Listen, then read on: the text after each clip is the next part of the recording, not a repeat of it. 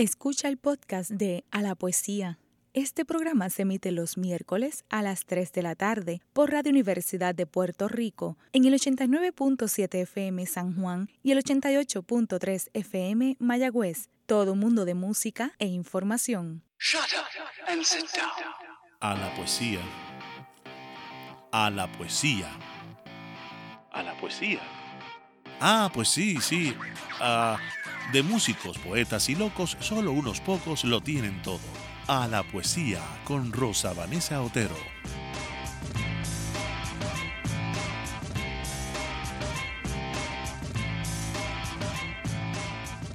Muy buenas tardes, mis queridos y amigas de A la Poesía. Les saluda como siempre Rosa Vanessa Otero.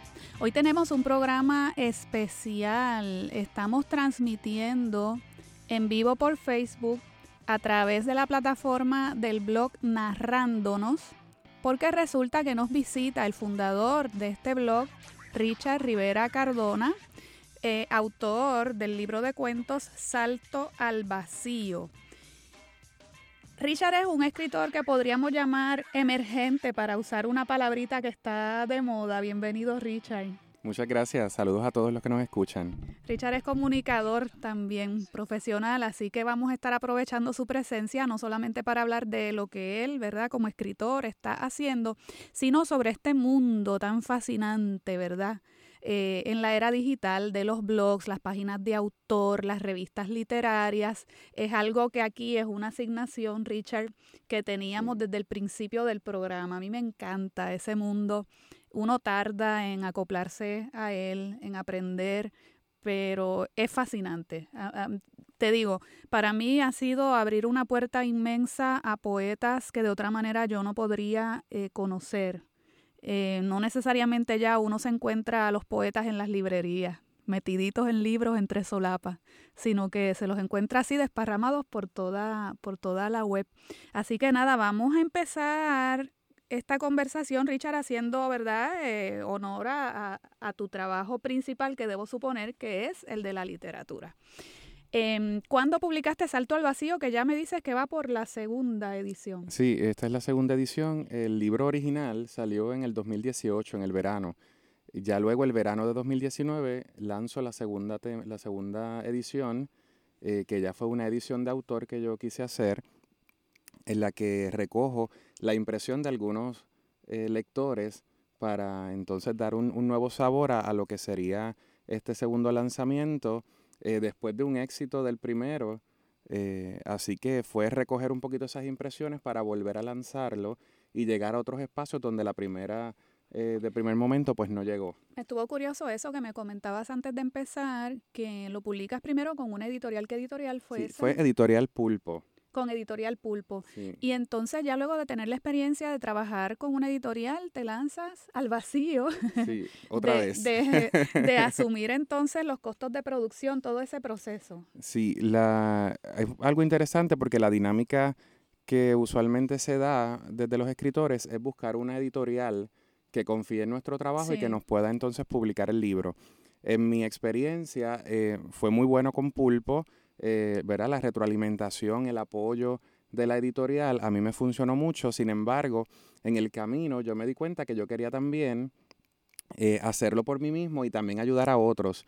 Y actualmente estoy haciendo, ¿verdad?, eh, una labor también como coach editorial, que es la persona que se encarga de todo, de toda la logística de la publicación de un libro y de coordinar, eh, ¿verdad?, lo que está eh, haciendo el escritor, tanto en medios como en presentaciones.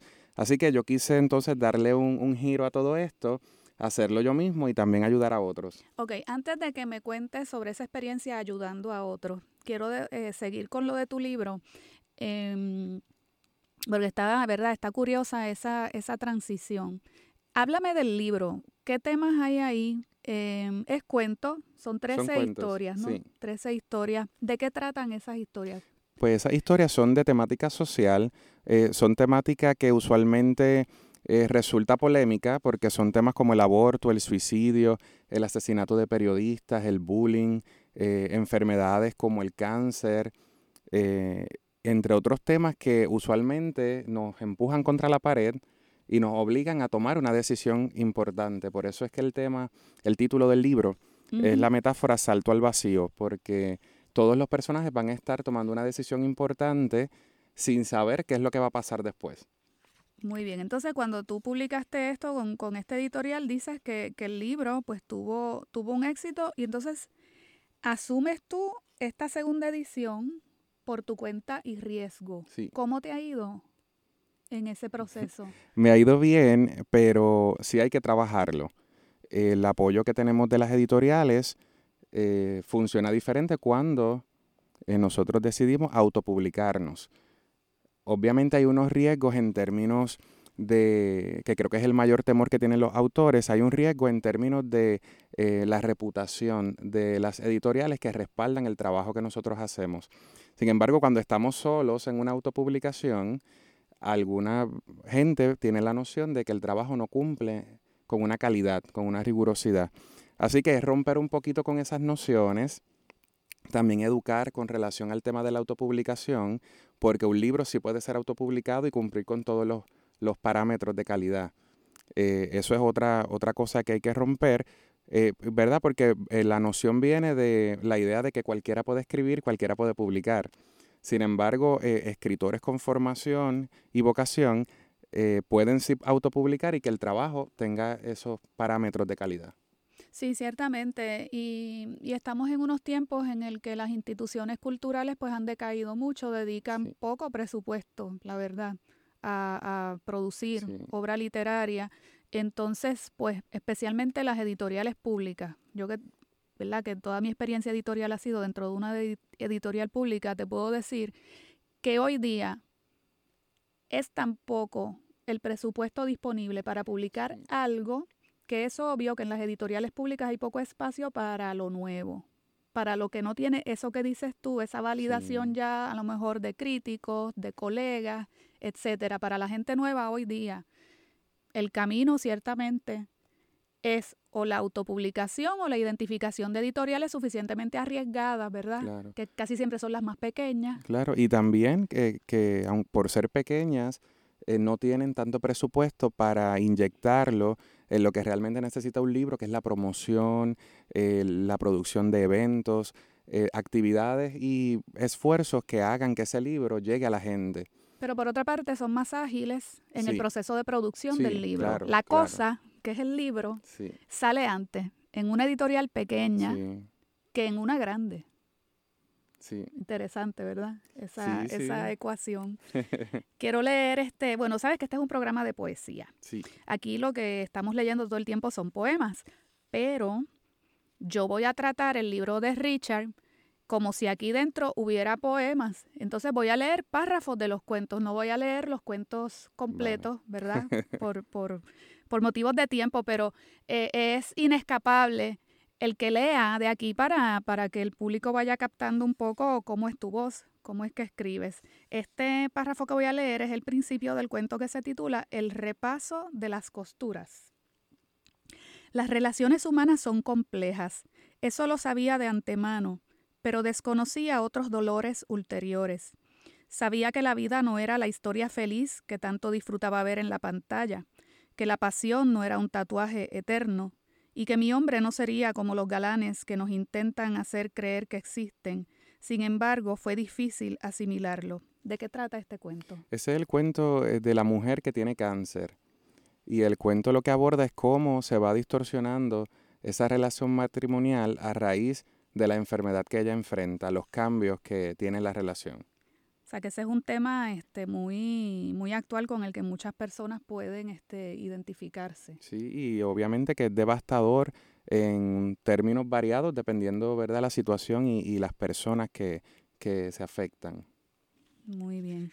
Y entonces, siguiendo con el relato del relato, te lanzas a publicar esta segunda edición por tu cuenta y de pronto ahora eres coach literario. A ver, explícame eso del coach literario. Pues mira, obviamente yo sé que está de moda. Se dejan coachear los escritores y las sí, escritoras. Sí, con, con dificultad.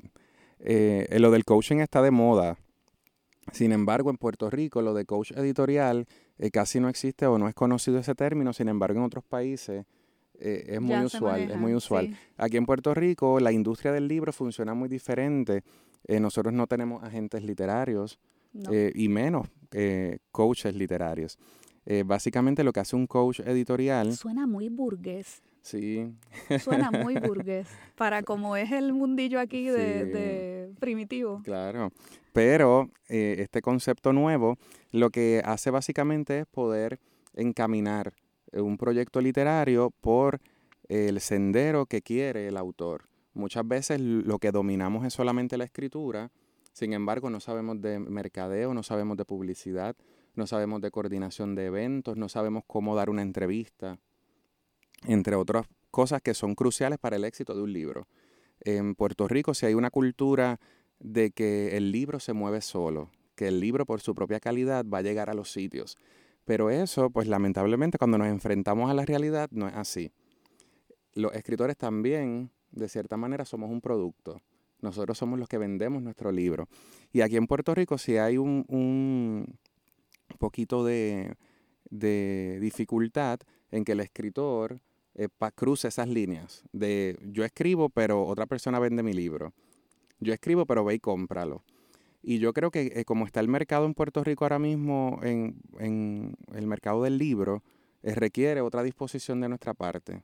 Bueno, de hecho, la, esa frase, mercado del libro, en algunos sectores genera unas reacciones tremendas, porque piensan que uno está em, equiparando la literatura, la cultura, con productos, con capital, con, con cosas que, que, no deberían, ¿verdad? O sea, hay, personas que todavía tienen una mentalidad bastante conservadora eh, eh, sobre esto. Lo que yo dije una vez con relación a esto es que el que quiera regalar el libro, que lo regale, que lo regale y es una iniciativa muy bonita porque estás donando tu talento a una causa o a que la gente lo pueda adquirir, ¿verdad? Sin invertir. Sin embargo, hay otras personas, por ejemplo, como yo, que tenemos que invertir para que el libro salga. Entonces yo necesito al menos recuperar. esa inversión. Eh, y obviamente el que hable desde otro lado, pues desconoce cómo funciona el mundo del libro en, en ese término, ¿verdad? En esos términos eh, comerciales. Sí, y en nuestra cultura, claro, eh, no sé por qué, no sé de dónde viene esa mentalidad, sinceramente, pero estamos muy acostumbrados a resignarnos con recuperar. Como que tú recuperaste y ya con eso estás tranquilo. No, y el, y el, em, asunto no es ni siquiera ambicioso. Eh, yo creo que a veces si uno eh, vende bien un libro, te permite crear otros proyectos. Claro, para, para que puedas seguir este, publicando otros. Claro, y, de mayor envergadura. Eso se debería entender. Sí. Pero yo creo, que, es una visión un poquito purista de dividir el arte de lo que es el, el, el consumo entonces yo creo que, ya esas fronteras se han cruzado hace tiempo y todavía estamos en otro discurso. Sí, e, eso, eso se nota. Em, eso lo he notado muchísimo en, en ciertas controversias, no sé si llamarle controversia, si es tanto como eso, pero sí, discusiones que se forman eh, sobre, este, sobre este tema en el que se mira con sospecha al, al escritor o a la escritora que son un poquito más diligentes con, la, con el aspecto ese de, de mercadearse, de moverse en unos círculos para vender su obra. Yo soy malísima en eso, te lo confieso. Estoy apenas aprendiendo. Eh, porque el riesgo grande que tenemos los escritores es que esa obra no trascienda. Entonces, si no llegas al público, si no llegas a una buena cantidad de personas, puedes ser el mejor escritor del país y no existes. Sí, ¿no? y, y, ahora en estos tiempos digitales, ahora mismo nosotros estamos en un Facebook Live. Si no es así, hay gente que no nos va a escuchar y ni nos va a ver. Entonces, imagínate en el libro como producto si no entra en el espacio digital. Sí, y ahora vamos, llegamos al otro tema, ¿verdad? Por el cual te invité acá, ese mundo digital. Cuéntame de tu blog, cómo tú decides este, montar un blog y poquito a poco, ¿verdad? Vamos a llevar al público a mm, conversar sobre si yo quiero llegar desde el mundo digital a un público, ¿cómo lo hago? ¿Cuál es la forma adecuada? ¿Es un blog o es este, una revista? ¿Qué es? Háblanos primero del tuyo, de lo que tú decidiste hacer, por qué y cómo. Y por ahí vamos entonces abriendo, ¿verdad? Ese abanico. Porque puede ser que alguien nos esté escuchando ahora mismo que esté con esa inquietud. Claro. Yo lo primero que identifiqué fue qué yo quería hacer. cuál es mi intención. De ahí parto para diseñar mi proyecto, cuál es la plataforma que corresponde, qué es lo que yo quiero. Yo quiero que el público interactúe, yo quiero que el público lea nada más. Ese tipo de dinámica es la que hay que analizar primero. Yo quería un proyecto que me permitiera eh, volver a lo que es mi formación periodística. Eh, yo estudié periodismo y luego literatura, y aunque actualmente doy clases, yo quería recuperar esa parte periodística. Eh, pero no lo quería hacer con la prensa comercial. Yo quería tocar este tema cultural, literario, así que yo decidí que lo mejor era un blog. Hay diferentes tipos de blogs. En este caso, este blog es especializado en literatura puertorriqueña, que era eh, una necesidad que yo identifiqué. Las revistas que nosotros tenemos ahora mismo, eh, pues tocan un poquito de literatura puertorriqueña, un poquito de la universal, un poquito de, de otros temas culturales. Sin embargo, no había un espacio que fuera para informarnos sobre qué se está publicando ahora, quiénes son los escritores que están ahora mismo en la escena. Y ese panorama literario local se estaba quedando sin cubrir. De hecho, había gente eh, manifestando sus quejas de que enviaban comunicados de prensa a los medios principales, no salen, los medios eh, importantes eh, están pendientes de otras cosas y obviamente sabemos que responden a decisiones económicas. Así que hacía falta alguien que cubriera eso. Y ahí entonces, entro, entro yo con el blog Narrándonos, que es una iniciativa para eh, narrarnos, aunque valga la redundancia. Es una dinámica que nos va a permitir eh, conocernos a través de lo que dice Rosa Vanessa, a través de lo que dice Richard, a través de lo que interpretamos, a través de lo que leemos. Así que es una dinámica con muchas direcciones ahí. Es estupendo, sí, porque ciertamente la gente produce sus comunicados de prensa, los envían, pero no necesariamente eso va a ser este publicado en forma de sea de entrevista, de reportaje, de noticia en un medio de los llamados principales que ya miren. Lo ponemos entre comillas.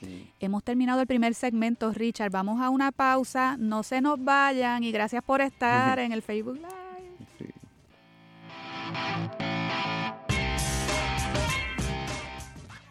Está escuchando el podcast de A la Poesía. Este programa se emite los miércoles a las 3 de la tarde por Radio Universidad de Puerto Rico en el 89.7 FM San Juan y el 88.3 FM Mayagüez. Todo un mundo de música e información.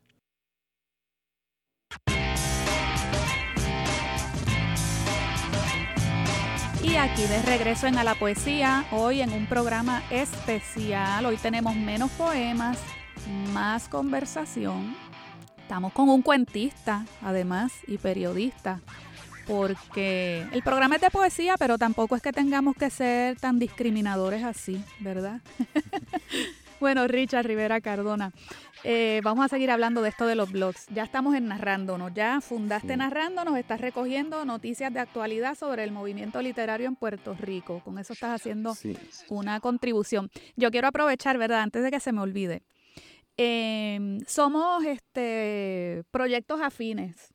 Somos proyectos afines porque lo que me movió a mí a presentarle a Radio Universidad eh, la propuesta para la poesía en un momento en que ellos emitieron una convocatoria pública y yo sometí como cualquier hija de vecina, fue precisamente darme cuenta de esa necesidad en el, en el ámbito de la poesía. En la poesía hay mucha más probabilidad de que tu comunicado se quede debajo de la mesa de alguien. Llaman mucho más la atención los novelistas, las novelistas, eh, que, los, que los poetas. Entonces Puerto Rico es un país en donde hay cantidad y cantidad y cantidad de poetas. ¿Ves? todos con una gran necesidad de, dar a conocer sus trabajos y yo me dije, caramba, yo siempre he querido hacer esto, tengo en común contigo también lo de la preparación en periodismo, eh, toda mi vida he estado editando libros y sentía también como tú esa necesidad de regresar a esa raíz del periodismo y dije, contra, ¿qué mejor manera de hacerlo que en esto otro que es lo que a mí me gusta hacer como escritora, que es la poesía, que es lo que hago? Em, y, y, y, así me voy a sentir en mi propia, en mi propia agua. Tú me entiendes. Y creo que llevamos más o menos el mismo tiempo. ¿Cuándo fue que empezaste tú el blog? En julio. ¿Ves? En, julio, empezó a la poesía también, hizo su primera transmisión en julio, así que, que hemos coincidido en el tiempo y también en este propósito. Eh, y quiero, aprovecho para anunciarlo, ya yo lo anuncié en el Facebook, pero Richard de ahora en adelante va a estar colaborando asiduamente con este programa eh, porque queremos aprovechar ese acceso tuyo a las actividades, a, lo que, a lo que está ocurriendo, que tal vez a mí, porque estoy produciendo un programa semanal, no me da tiempo, ¿verdad?, de ajustar, pero un agente libre como él puede darme retroalimentación sobre lo que la gente está haciendo afuera. Así que nada, narrándonos va a estar, ¿verdad?, de colaborador con nosotros. Eh, así que bienvenido. Ya, ya este, notarán cuando empiecen a aparecer este, las notas que Richard va a traer. Eso será, digamos que ya hacia finales de este mes, más o menos, estaremos empezando. Ya él queda comprometido formalmente en público, ya no se puede echar para atrás, yo sé que no lo va a hacer. Entonces, nada, volvemos eh, al, al blog. Estás recogiendo noticias, eventos. Sí, pues mira, te explico. El blog tiene diferentes secciones. Hay una que, que habla de mi obra, de lo que yo voy haciendo eh, como mantenedor del espacio. Hay otra que es de entrevistas a profundidad. Eh, yo comparto con algunos escritores que ya tienen dos o tres libros y conversamos sobre su visión del mundo, cómo ven a Puerto Rico, cómo eso se refleja en sus obras y lo contextualizamos ¿no? con, el, con el momento que estamos viviendo. Eh, también tengo una sección que es de actualidad, que es donde eh, yo cubro las actividades a las que voy. Eso me permite eh, pues mantener esa parte noticiosa eh, sin que vayamos a entrar en otros asuntos más profundos porque la noticia realmente pues es una presentación de un libro, el lanzamiento de un libro nuevo, etcétera, que son noticias que, que son más más ágiles, pudiéramos más, decir. Y más neutrales también, porque no es que estás opinando sobre cómo escribe, la calidad del escrito, sino que estás informando a la gente, eh, mira, esto existe, está aquí, está disponible para que vayas o, lo leas o, lo que sea, ¿verdad? Claro, y ahí pues entra ¿verdad? la diversidad de géneros periodísticos, de acuerdo con la información que, que queremos comunicar. También está eh, una sección de reseñas, los libros que yo voy leyendo, eh, voy haciendo reseñas de ellos. Así que también entro yo ahí esa parte personal de interpretación, de cosas que yo sugiero que la gente lea también. Y también tengo una sección en el blog de colaboradores. En esa sección eh, tengo personas de Puerto Rico y también puertorriqueños de la diáspora que me envían colaboraciones, poemas, eh, cuentos, reflexiones. Y entonces, de cierta manera, hay un cruce de ideas que posibilitan esa narración que yo quiero de, de formarnos con las miradas también de los demás, no solamente la, de nosotros, que ciertamente es muy limitada. Claro. Entonces nos nutrimos todos. Y eh, hay una sección eh, que estrené hace poco que es de eventos. Eh, al ver el apoyo que está teniendo el blog, actualmente nos está leyendo en más de 25 países, que fue una sorpresa para mí eh, porque yo pensaba, que es la noción que yo creo que tenemos todos nosotros, que la literatura puertorriqueña no le interesa a nadie, más que a nosotros nada más. Sin embargo, cuando yo lanzo el blog, que sale por diferentes espacios digitales que no necesariamente era un público puertorriqueño, me di cuenta de que la gente quería saber qué se está escribiendo en Puerto Rico. Y sabes que esa, esa aportación a mí me interesa mucho, porque la difusión de la literatura puertorriqueña ha dependido, para mi gusto, demasiado, se los digo con sinceridad, de las antologías.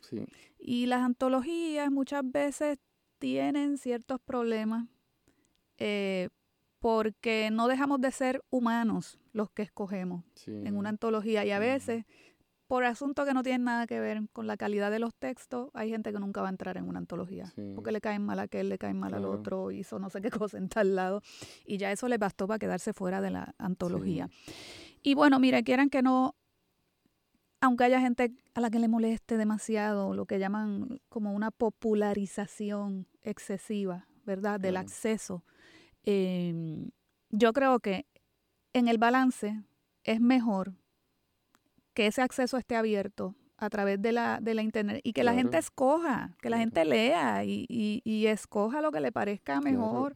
El, eh, el, espacio de internet es un espacio libre en el que todos podemos circular eh, con una competencia diferente. Eh, lo que vemos con, con los grupos del gremio, pues sabemos que hay unos criterios, que hay unos espacios que a veces son hasta de privilegio. Entonces, eh, hay algunas obras que por no cumplir con ciertos criterios o algunos escritores por no cumplir con ciertos criterios se quedan fuera. En el Internet está la gente buscando y lo que me gustó, eso yo sigo consumiéndolo. Y yo creo que, que ya estamos en una época y desde hace tiempo de entrar a este espacio digital a promocionar nuestro trabajo. Hay gente en diferentes rincones del mundo queriendo leer lo que nosotros escribimos, sin embargo, a veces nos quedamos así encerrados en estos rincones isleños. Seguro, y te cuento, he, encontrado ya, no voy a mencionar nombres por ahora, pero ya cuando haga mi investigación un poquito más estructurada, pues podemos, podemos poner ese tema en uno de los programas.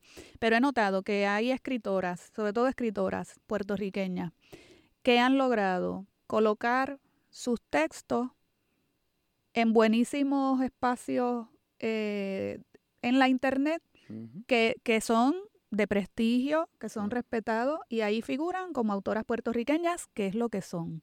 ¿Ves? ¿Qué es lo que son? Este, así que esa oportunidad está.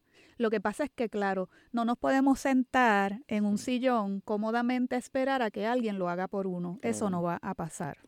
eso no va a ocurrir. exige una dinámica de trabajo diferente y también una disposición a que nuestra cara esté en los sitios. A veces algunos de, nuestros escritores pues son muy reservados, son muy tímidos o no están dispuestos a, dar entrevistas o no quieren abordar sus obras o a veces eh, la destreza que dominan es la de la escritura y no la de hablar. Entonces son cosas que limitan en este nuevo espacio eh, multimedia donde el que te lee quiere saber cuál es tu cara, quiere saber qué tú piensas de las cosas. Sí, tal vez la pregunta aquí es, ¿cómo puedo ser suficientemente extrovertido como para ayudar a mi obra a divulgarse sin que sienta que me estoy convirtiendo en una vedette. Sí, no, y ese sería el problema. No, claro. ¿Verdad? Que uno sienta como que está asumiendo unos papeles demasiado este exhibicionistas, vamos a poner. No, y yo creo también que hay que, en términos generales, tenemos que cambiar esa noción que tenemos porque de cierta forma, y si lo vemos en otros países, los escritores, eh, también son personalidades de la cultura del país. Entonces yo creo que aquí hay una visión muy conservadora en ese sentido de que el libro se mueva solo y yo me quedo atrás. Y esto no es un asunto de protagonismo ni que el otro quiere brillar, simplemente la gente quiere saber quién escribió este libro y qué hay detrás de estas historias. Y entonces nosotros entonces decidimos si entramos al juego o no para salvar nuestra obra. Si no, se va a quedar por ahí. ¿tú, ¿tú, cómo le vas detrás a, a los autores que, quieres traer para tu blog, para entrevista y todo? Yo le, los ataco como el matapiojos. y entonces yo les escribo directamente y les digo que quiero conversar con ellos. Y ha tenido buena, buena acogida. Sí, sí, nunca me, no me ha dicho nadie que no. Que como que no. No, no me han dicho que no. Sí, hay algunos que me han ignorado el mensaje, que es diferente. Eh, pero que responde a otras cosas que sabemos, ¿no? Sí, sí. Pero ha sido la respuesta positiva porque yo sí he, identificado esa necesidad que tienen todas nuestras obras de, un, de tener un espacio de difusión. Ahora mismo, los que escribimos aquí en Puerto Rico, a menos que tengamos otra opinión del asunto, no vamos a decir que no a ninguna entrevista, porque realmente los espacios son muy limitados de, de, exponer nuestra obra y de promocionarla. Y no hay eh, suplementos literarios. En los pocos periódicos que tenemos, ya lo que era el suplemento literario no existe. El único medio, por seguir, por empezar a mencionar este medios digitales que sí dan espacio a los escritores, eh, por ejemplo, 80 grados tiene, ¿verdad?, una variedad de, de contenidos allí que permiten tener una experiencia, de hecho, más amplia que la que uno tenía cuando leía un suplemento literario en un periódico de aquí de Puerto Rico. Hay una revista que, en la que yo, por cierto, colaboro en algunas ocasiones, Cruce, que la publica la Universidad Metropolitana, la UMED, la dirige Alexa Pagán.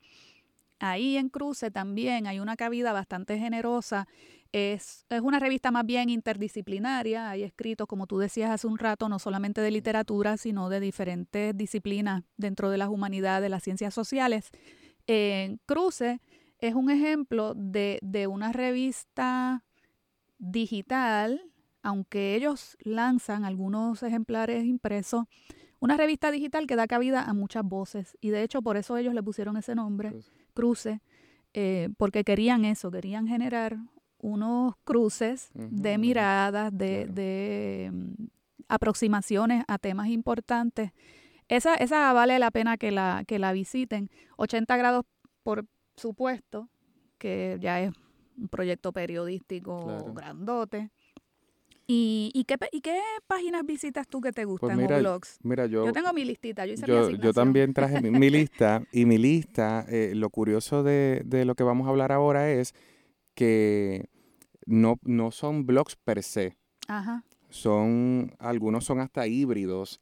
Eh, por ejemplo, hay una revista que dirige Alberto Martínez Márquez. Ah, Letras Salvajes. Letras Salvajes. Claro, yo la tenía, la tenía Que el formato es diferente porque es una revista en formato PDF que entonces ellos proceden a enviar a la lista de suscriptores. Así que es como casi, casi este, un, un, asunto bien personal con el lector, que eso es muy chévere porque el lector se siente importante, se siente parte del proceso. Así que me parece curiosa esa dinámica, sin embargo, ese tipo de formato pues tiene otras limitaciones. Al no estar, por ejemplo, mm. yo, yo sé que él la está circulando eh, ya, ya por internet y todo, que la podemos descargar con un clic, pero eh, limita unas, unas cosas que los usuarios de internet necesitan. Por, ejemplo, la interacción. Ya. Si yo quiero comentar en, en, en, una de esas noticias o uno de esos reportajes o artículos, no, no, podemos. A menos que, que comentemos en, el post que se subió con, la revista. Pero entonces ya eso es una revista que no es un blog, que es más tradicional, pero se circula en el espacio digital. Y como tú decías, depende del objetivo de los que, y depende del objetivo. la fundan. Sí, habría que hablar con Alberto. De seguro Alberto, no, de seguro Alberto no quiere que estemos allí. Mira el artículo de tal. Sí, no, habría que, hablar con Alberto a ver cuáles, fue, cuáles fueron sus motivaciones. Pues ya estamos abriendo una, una posible línea de futuros programas, porque como ahora estamos entrando a diferenciar entre blogs, revistas, eh, ¿qué más? Están la, ah, que no hemos mencionado yo no sé si llamarle revista o llamarle blogs, pero son como unas especies de blogs de poesía nada más, en donde suben en crudo los textos. Y entonces, qué sé yo, una entrada es del poeta Richard, otra es de la poeta Rosa Vanessa Otero. A esas yo no sé cómo llamarlas. También, también las pues veo híbridas. Blogs, especializados le llaman. Eh, que, se, que se especializan solamente en un solo tema. Pues estamos abriendo una línea de posibles programas y, y Alberto va a estar. Alberto, lo podemos invitar. Lo podemos invitar para que. Y Alexa Pagán también de... Cruce. Y a Rigel Lugo de 80 grados. En algún momento los pues vamos a ir este, convocando, porque 80 tiene algo que muy poca gente está haciendo. 80 tiene una sección de poesía. Entonces, escogen poetas eh, para que publiquen sus poemas en una temporada completa. Entonces el poeta tiene la oportunidad de colocar allí, es, por cuatro semanas me parece, por cuatro semanas, que es un montón, los poemas que él quiera. Ahí nadie le dice, queremos poemas sobre X, sobre... No, no, no, no, no. Le dan la libertad al poeta de, de, escoger lo que va a, publicar allí. Eso a mí me parece estupendo. Yo, yo lo encuentro único dentro de lo, de lo que hay esa, esa oportunidad. De que uno como escritor, yo pasé por esa experiencia y fue como cuando te tiran un salvavidas justo en el momento que tú sientes que te estás ahogando porque mm, encuentras que las cosas no te salen, que no, que no hay espacio, que tal, y de repente te llaman, mira, eh, queremos tus poemas acá. Y tú dices, ay, qué bueno. Para mí significó, te lo digo, sinceramente significó un cambio que me dio confianza. Y a partir de ahí he, hecho muchas otras cosas porque necesitaba ese espaldarazo sí. de otro. No, claro, ciertamente aquí eh, el, camino del escritor en Puerto Rico, eh, por más acompañado que lo veamos, es un camino bastante solitario. Eh, sí, el, el, acompañamiento es un ruido, pero realmente las oportunidades son muy pocas, los espacios son muy pocos y uno valora muchísimo cuando alguien te invita, cuando alguien te apoya, cuando alguien recomienda tu libro. Sobre todo que te inviten sin que tú hayas sonsacado a la persona la invitación. Claro. Pues que no tiene gracia que te inviten porque tú estuviste. no, tienen que ser así espontáneas. Como te he invitado yo al programa, ¿verdad que sí? No nos conocíamos de nada, no somos amigos de nada. Yo vi que él ha puesto este blog, mm, me pareció, y, es cierto, que, que, que sus intenciones, ¿verdad? Con el blog son las mismas que las mías, de apoyar un poco, ¿verdad? A nuestros escritores y aquí estamos. Vamos a seguir con la lista. ¿Qué otra página tú pues Mira, yo tengo, eh, yo sigo también el Adoquin Times. Ah, claro. Que es un periódico cultural eh, que se distribuye en, unos establecimientos en particular y también de manera digital, eh, el adoquintimes.com. Y el, el asunto aquí está en libros y en asuntos culturales, pero no es únicamente de literatura puertorriqueña. también el Post Antillano, que es uno de, ¿verdad? de bastante credibilidad, funciona mucho, tiene muchos seguidores aquí en Puerto Rico, eh, que está dirigido por Daniel Nina, eh, y es un espacio también que toca asuntos políticos, asuntos sociales, eh, con enfoque también periodístico. ¿Qué más? Está el, el, blog de José Borges, el crítico literario del Nuevo Día. Ah, de ese no sabía, fíjate, José pues Borges tiene su propio blog. Sí, el blog de borges.com. Está aprovechando el, apellido que sí, y ahí él coloca eh, algunas de las críticas literarias que hace para el periódico.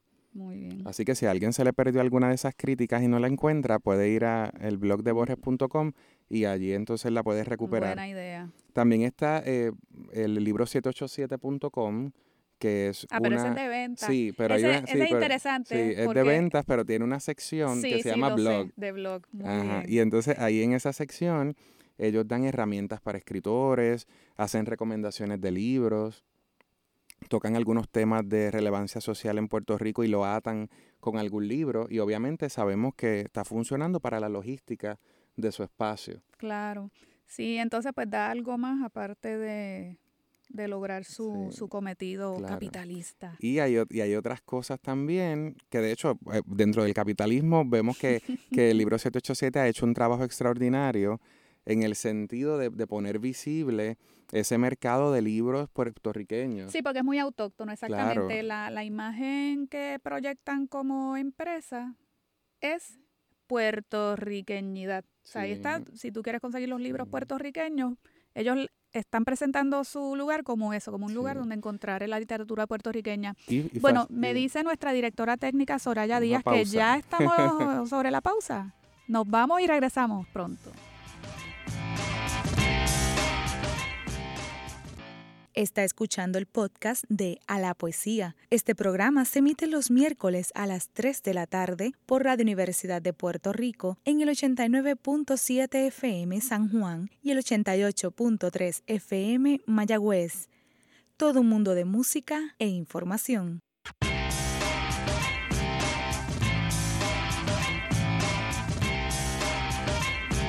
Y de regreso en A la Poesía, el tiempo se nos está yendo volando. Estamos en el tercer segmento ya, Richard Rivera Cardona. Mira, antes de continuar y concluir con nuestro tema de las revistas, blogs, páginas, Facebook no, porque Facebook todo, todo el mundo lo conoce, ahí no le tenemos que hablar mucho a la gente, lo conoce mejor que yo. Quiero comentar ahora hablando de noticias y buenas noticias. Eh, se presenta este fin de semana un libro nuevo del poeta Ángel Antonio Ruiz Lavoy. El libro se titula Cartografía del Polvo. Lo va a presentar César Cardona. Va a haber música de piano por Ernesto Barrigó y canción por la soprano Yaritza Sayas.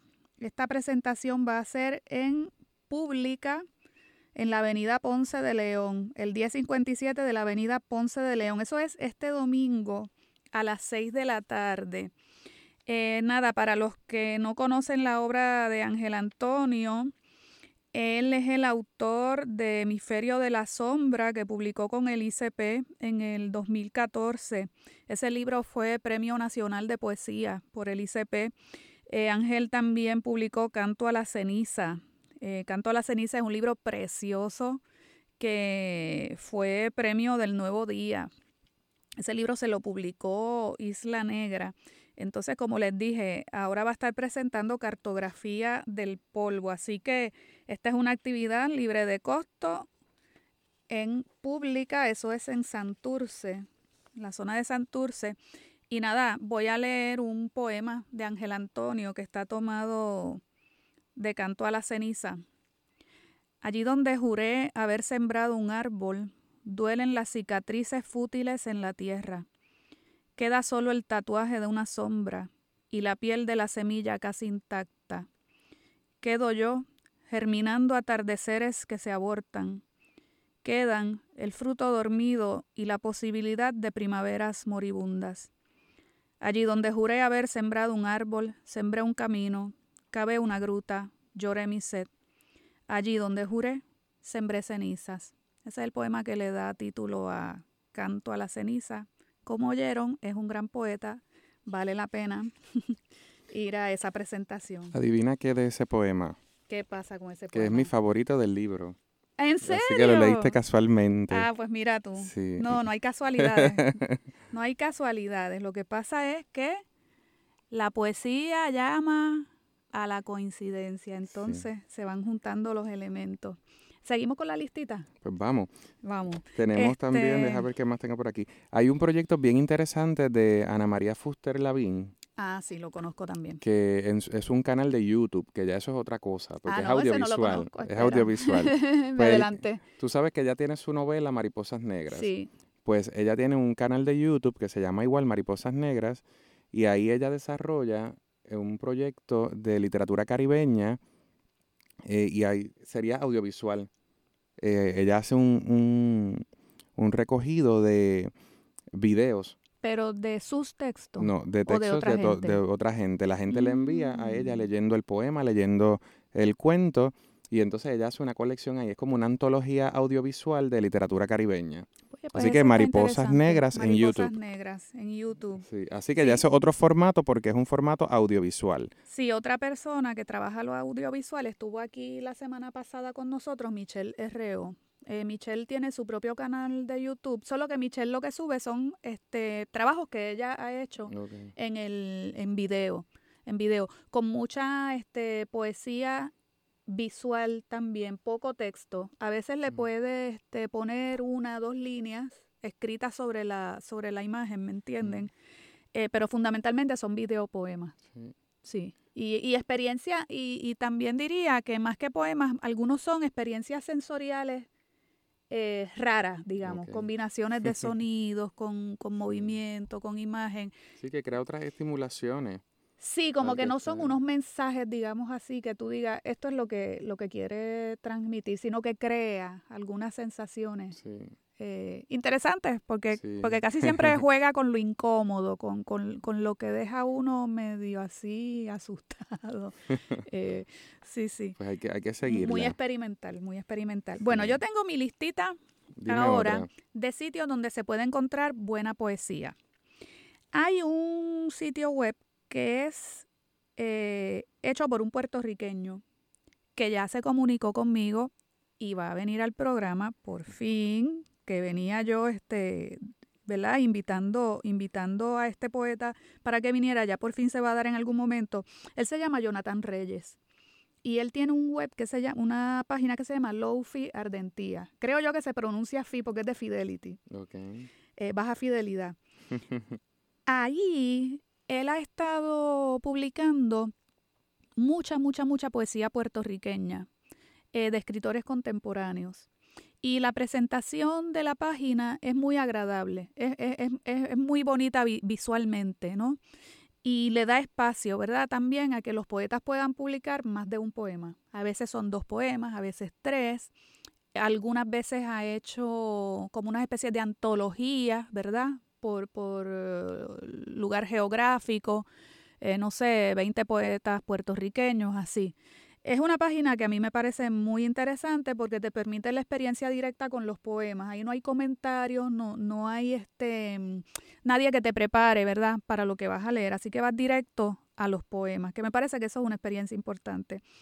Vi que le están añadiendo secciones. No pude entrar a ellas. Se ve que, parece que están reformando un poquito eh, la página. La Universidad Autónoma de México tiene un periódico de poesía Ahí han publicado algunas este, escritoras puertorriqueñas jóvenes. Ese se llama, asimismo, Periódico de Poesía de la UNAM. Ese puede incluir este, entrevistas también. Entrevistas, textos, todo. Está la revista Altazor. Esta la publica la Fundación Vicente Huidobro. Esta es chilena. Aquí han publicado también poetas puertorriqueños en esta. Y y tiene muy buen empaque y se ve que es un trabajo muy, este, muy depurado. Tenía Letras Salvajes, aquí en la lista, que ya la mencionaste. Letras Salvajes hace poco dedicó un número especial a una poeta maravillosa que mm, entiendo que no es demasiado conocida, por lo menos no como debiera, que es Carmen Valle. Esta es una autora de los 70 y, que reúne en su poesía la experiencia de la diáspora, porque es una escritora que escribió desde allá por muchos años. Y ese número, a mí me parece que también deberíamos discutirlo en esa visita que haga Alberto Martínez, porque es una, es una gran escritora, es una gran escritora, Carmen Valle. Entonces Letras Salvajes ya está como en un nivel más de revista académica, está, eh, eh, eh, está más en esa categoría de lo que es una revista académica que ha ido migrando a la web para que la podamos, este, ¿verdad? La podamos accesar. Está también Exégesis, que es otra revista académica, que entonces esa la edita en Humacao Carlos Roberto Gómez. Sí que también ha migrado a, lo digital, se le, se le, puede encontrar en la web, aunque como tú dices, el montaje es tradicional, ¿sabes? Está diagramada como una revista impresa y de hecho la imprimen. O sea que lo que hacen es que suben a la web el PDF, lo colocan en una plataforma, eh, casi siempre es ISU, creo que es la, que es la misma plataforma que usa Cruce, y desde ahí pues uno, uno puede hojearla casi como se ojea un, un libro impreso.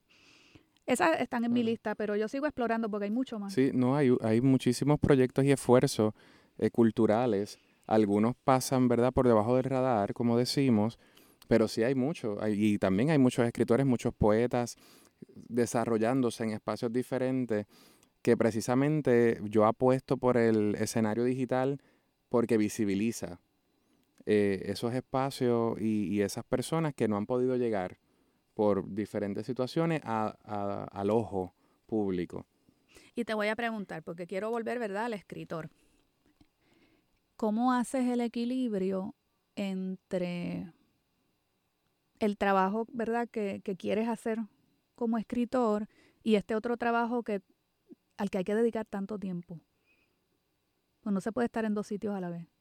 Sí, bueno, planificando. Eh, yo planifico, eh, yo tengo trabajo ya hecho del blog que no ha salido todavía porque ya está calendarizado.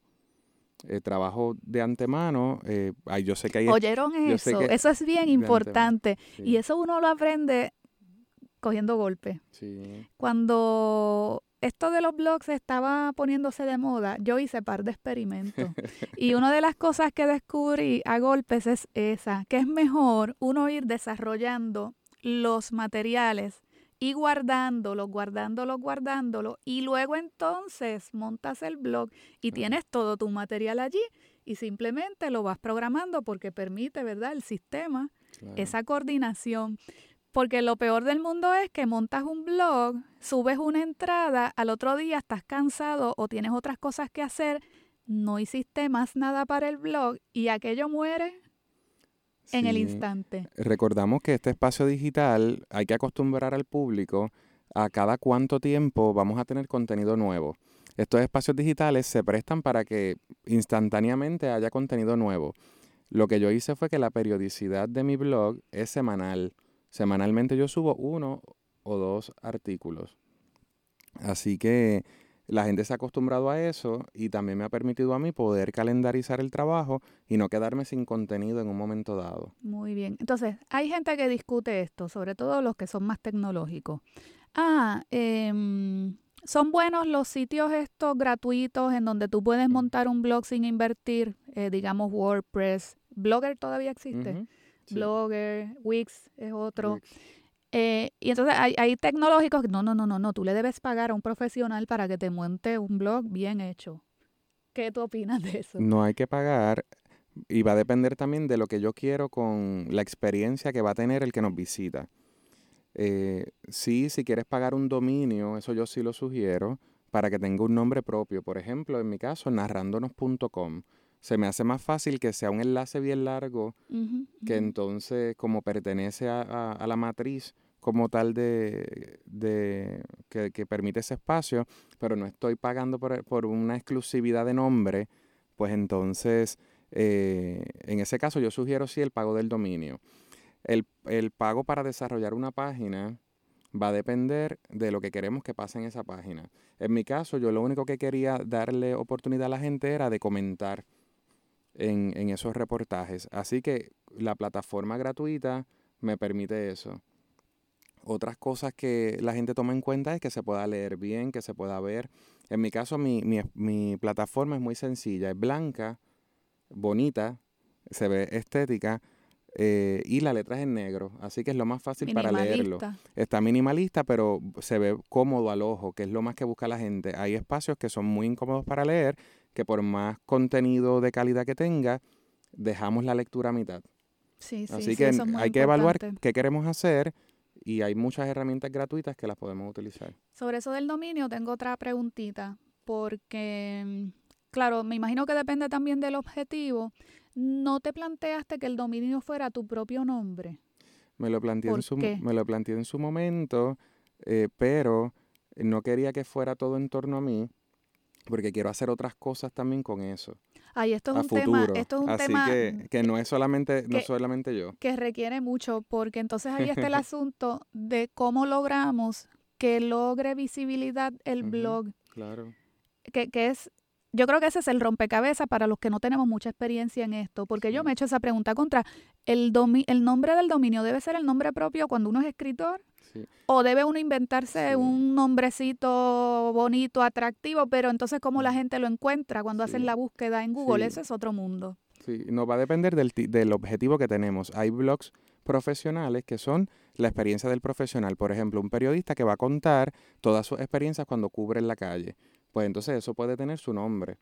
Pero entonces en mi caso lo que yo quería era abrir el abanico para que otros escritores contaran sus historias, así que no iba a ser solamente yo, aunque sea yo el que esté filtrando ahí. Claro, sí. Bueno, tenemos tema como para una temporada completa, ¿verdad? Nos ha estado acompañando hoy en la dirección técnica Soraya Díaz, estamos al filo ya. Este Richard, te agradezco mucho. a ustedes, a ustedes la invitación. tu presencia y espero, ¿verdad?, empezar a recibir esas reseñas de lo que está haciendo la gente en literatura en Puerto Rico. Así que nada, espero que les haya gustado este programa. Nos despedimos hasta el miércoles que viene. Recuerden seguirnos en Facebook como a la poesía. Nos vemos hasta la próxima.